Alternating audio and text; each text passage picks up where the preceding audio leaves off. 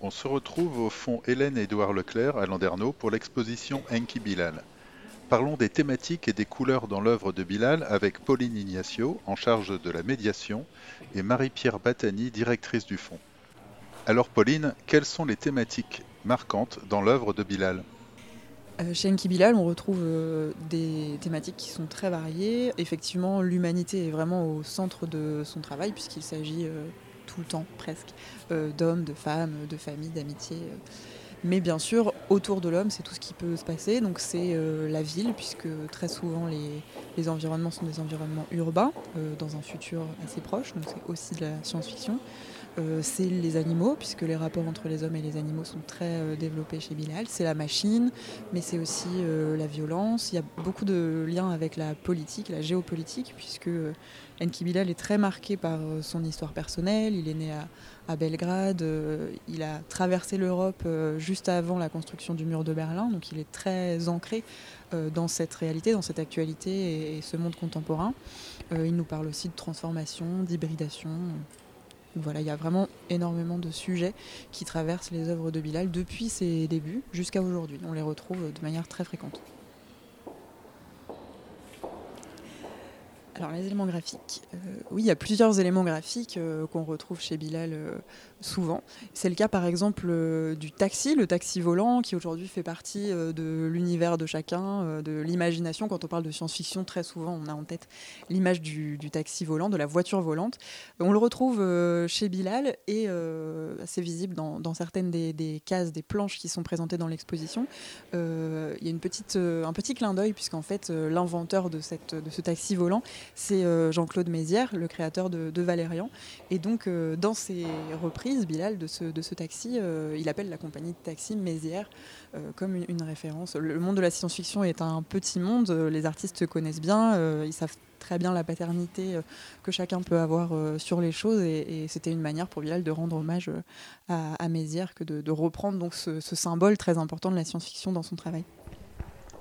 Marie-Pierre, les couleurs semblent importantes, par exemple le gris. Vous avez raison de parler du gris, parce que le gris est vraiment important dans l'œuvre de Bilal.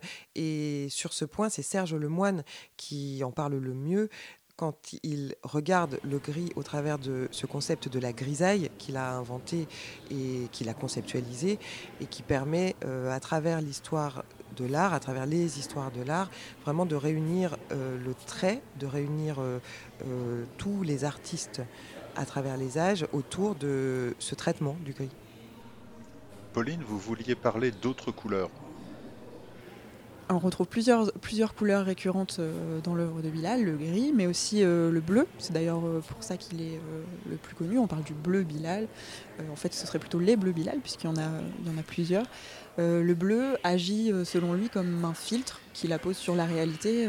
C'est un monde qu'il décrit qui est parfois violent. Et, ce bleu lui permet une distance entre les scènes qui sont montrées et, le, spectateur dans une exposition ou le lecteur dans un, dans un album. On retrouve aussi souvent le rouge qui là symboliquement joue le, rôle d'alerte face à un danger.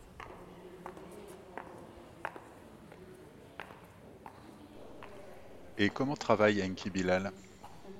Enki Bilal, il travaille euh, dans son atelier à Paris avec euh, des crayons, euh, de la peinture, des feuilles de manière très traditionnelle. Il utilise bien sûr les médias plus récents, le numérique notamment, parce que ça fait partie de, l'histoire de l'art aussi et de l'évolution des techniques des artistes.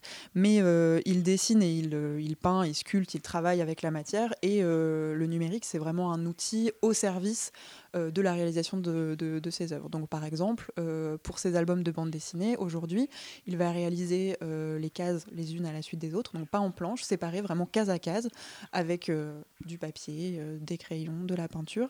Et ensuite, le montage a lieu grâce aux outils numériques sur son ordinateur. C'est à ce moment-là qu'il ajoute aussi éventuellement les textes, mais le numérique, c'est un simple outil au service du résultat final.